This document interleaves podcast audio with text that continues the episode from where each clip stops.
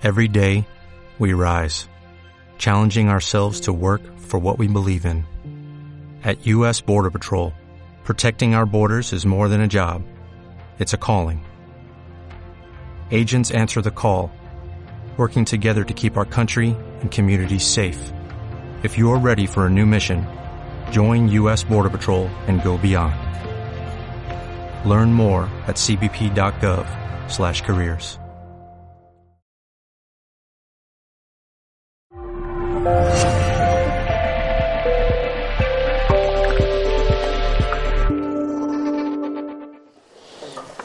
Sexta raza raíz. Recoge la constitución configurada por las razas precedentes. Desarrolla el componente búdico y pone la semilla para la cristalización del ámbito ámnico. Sigue, sigue. Luego está la séptima raza raíz. Concluye la configuración efectiva de la constitución septenaria, haciendo suyo todo lo aportado por las humanidades anteriores, desarrollando el componente álmico y pone fin al proceso descrito la humanidad actual. Sí. Entramos ya en lo actual, ¿vale?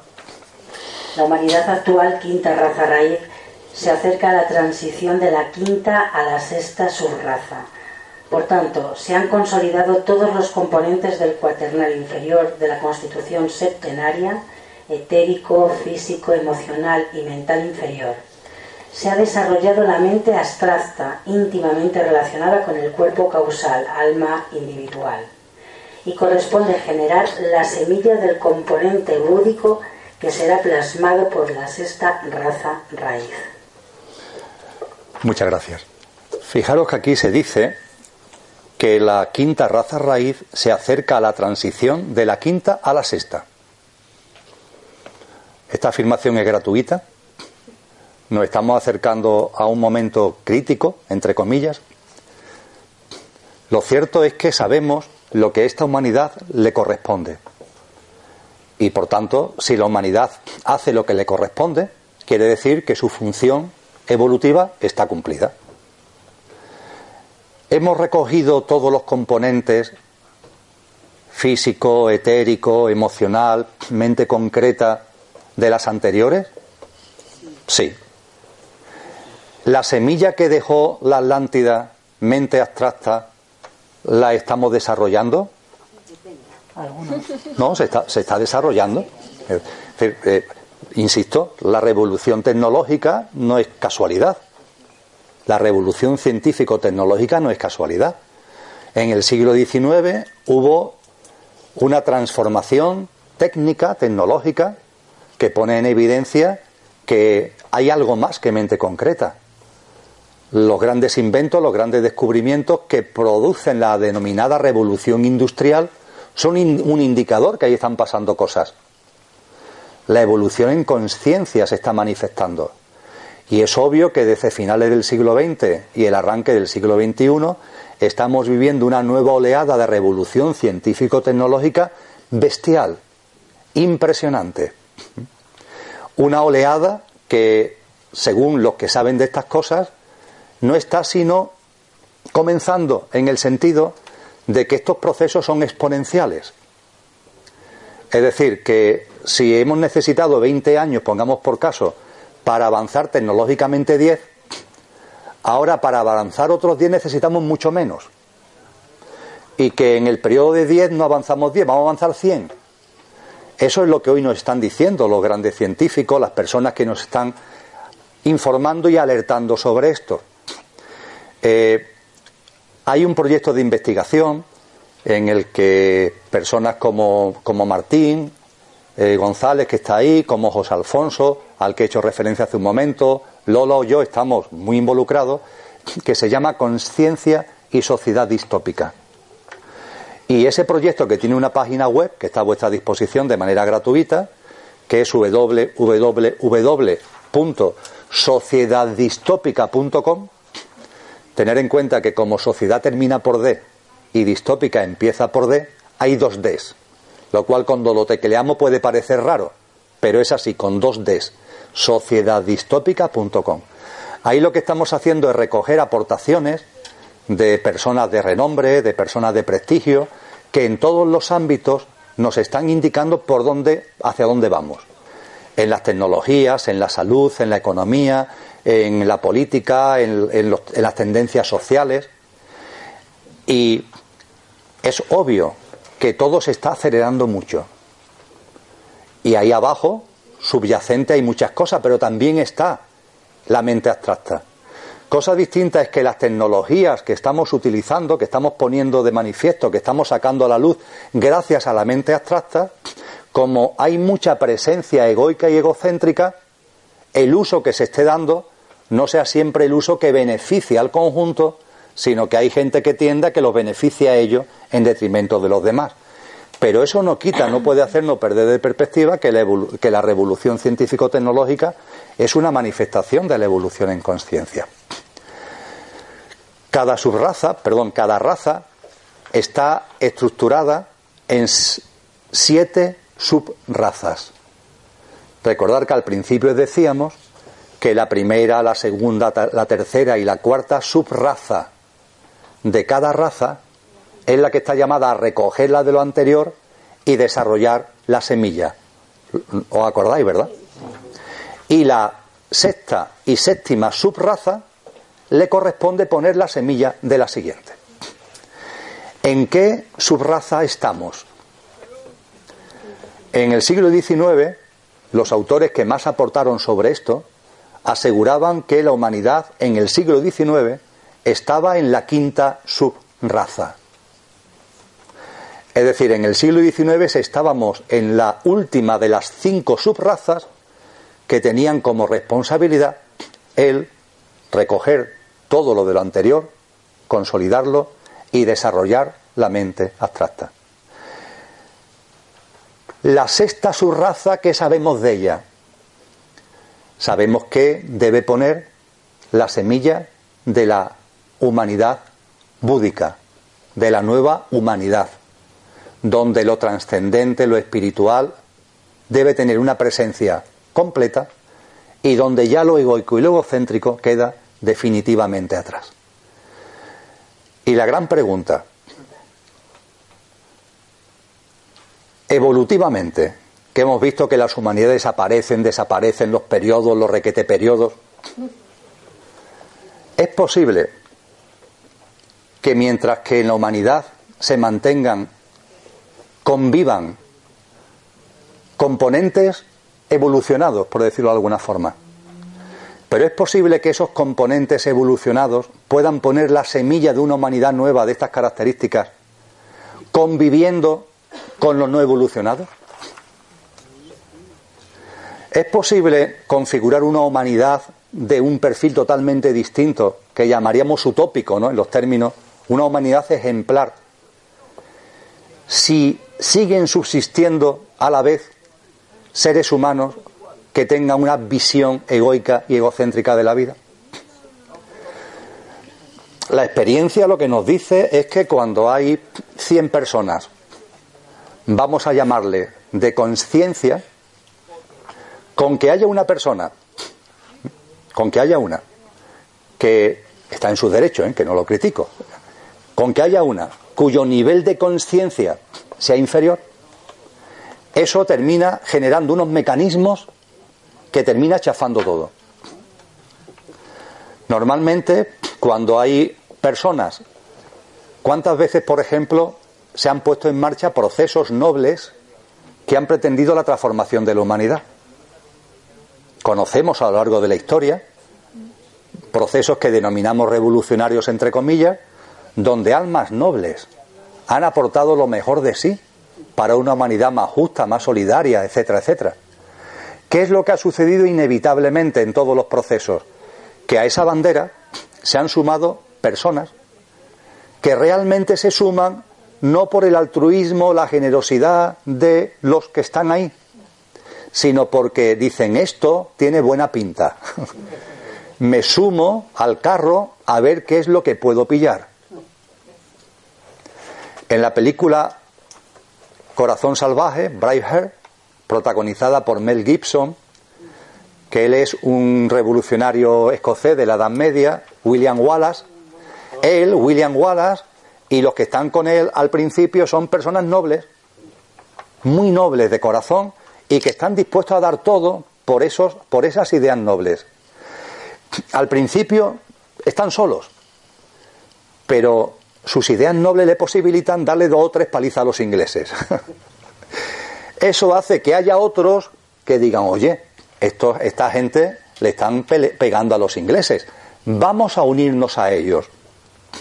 En el transcurso de la película, esos que se unen le llaman los negociadores. ¿Por qué? Porque cuando le pegan otra vez más a los ingleses le dicen, oye William, aquí hay que negociar. Y William dice, ¿negociar el qué? Lo que tenemos que hacer es echar a los ingleses de aquí, que están originando tanto dolor entre nuestra gente. Y los negociadores dicen, no hombre, no seas tonto, no seas tonto. Los ingleses echarlo, no, no, lo que tenemos que hacer es firmar un acuerdo de paz con los ingleses y que a cambio nos den cosas a nosotros, que nos den títulos nobiliarios, que nos den tierras. William Wallace en la película los manda a Frey Espárrago, claro, porque tiene el corazón noble. Yo no he puesto en marcha esto para conseguir ser un, título nobiliario y un trozo de tierra. Yo esto lo he puesto por otra cosa. Pero los que se han acercado ahí después sí van pretendiendo esto. Conclusión, ahí se da una convivencia de almas nobles con almas que por su proceso conciencial son más egoicas. ¿Quién se lleva el gato al agua? Aunque no hayáis visto la película, lo podéis imaginar, ¿no? ¿William Wallace va a utilizar malas artes? No. ¿William Wallace va a traicionar? ¿Va a mentir? No. ¿Los otros? Por supuesto. Claro, finalmente se lo terminan entregando a los ingleses que lo, matan, eh, verídico, sacándole las tripas en el potro de martirio ante, en la plaza pública. Con, a pesar de lo cual, William Wallace termina dando ese famoso grito de libertad con el que concluye la película. Bueno, esto es una película, pero está basado en hechos reales.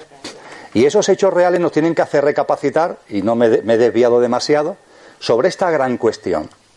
¿Es posible que nosotros, como humanidad, tengamos posibilidad de poner una semilla de una humanidad ejemplar si sigue habiendo convivencia de seres humanos con una conciencia más evolucionada, con seres humanos con una conciencia egoica y egocéntrica? ¿Eso es posible? Reflexionarlo. Vamos a leer.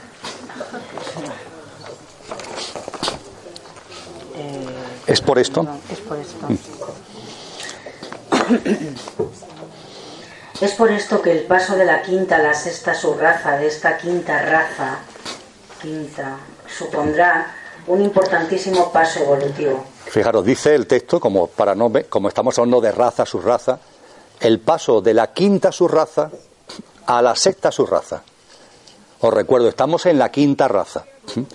Y el paso de la quinta subraza a la sexta subraza es un paso fundamental porque la 1, la 2, la 3, la 4 y la 5 han consolidado y desarrollado lo que venía del anterior, pero a la sexta subraza ya le corresponde poner la semilla búdica. Por eso hay un paso evolutivo importantísimo. Siga, Y dado que la sexta subraza junto con la séptima deberán sembrar la semilla búdica, las almas individuales encarnadas en ellas habrán de tener el nivel de evolución en autoconsciencia coherente con ello no siendo posible que almas de nivel inferior convivan con ellas, pues ello haría imposible tal labor de siembra. Es por esto que, como enseñan distintas tradiciones espirituales, tendrá lugar por primera vez un corte selectivo en el proceso evolutivo, habiendo almas que lo superarán. Continuarán así su camino hacia la sexta raza y otras que no. Quedarán, eh, quedarán en estado de espera de una nueva oleada de vida. Esto es lo que indica Cristo Jesús en el capítulo 24 del Evangelio de Mateos, cuando al hablar del final de esta generación, quinta subraza de la quinta raza raíz, indica de dos mujeres estarán en el molino y una seguirá estando y otra no. Bien.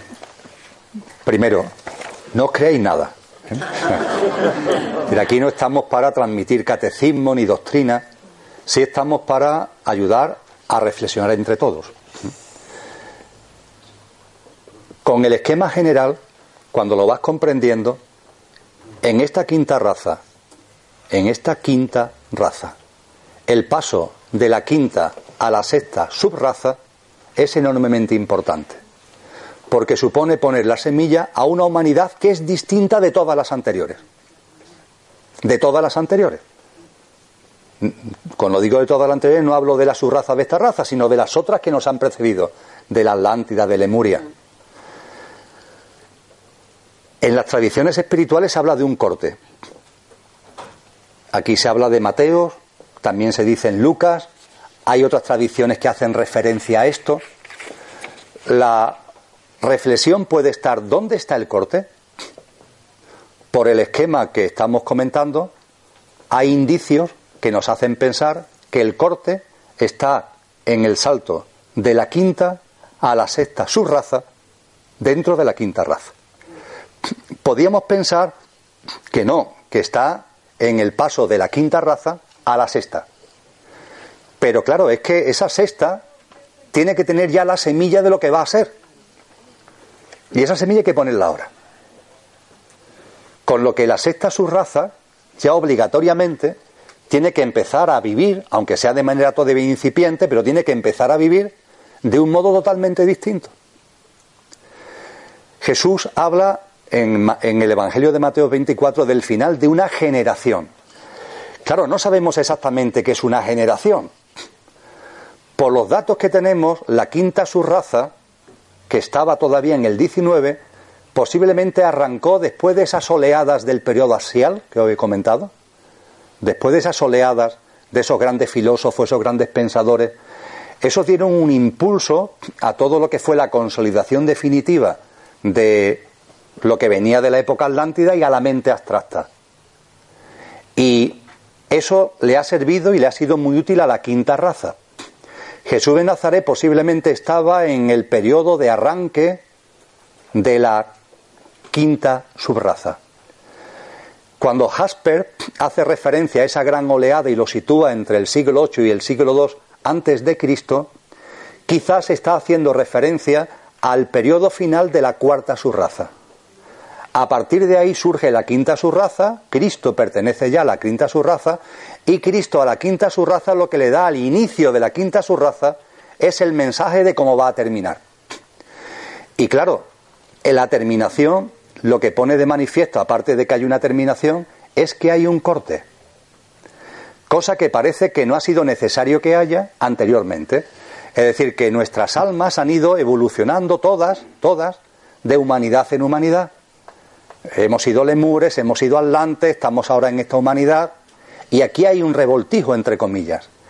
Pero para forjar ya la nueva humanidad que corresponde en el proceso evolutivo, ese revoltijo no puede seguir existiendo. Es el proceso de decantación de aceite y de agua, tiene que haber una separación, tiene que haber un corte. ¿Ese corte qué significa para los que no los pasen? A mí me gusta decir, oye, ocúpate de pasarlo. y no te preocupes tanto de, qué va a pasar con los que no lo pasen, pero de corazón sí, sentimos. ¿Qué le, ¿Qué le ocurrirá? Hay muchas oleadas de vida, hay nuevas rondas, no olvidéis. Estamos en la cuarta ronda, hay nuevas rondas, hay nuevos impulsos de vida. Esas almas, ahora quizás no, pero en la siguiente ronda pueden tener nuevas oportunidades de seguir su proceso.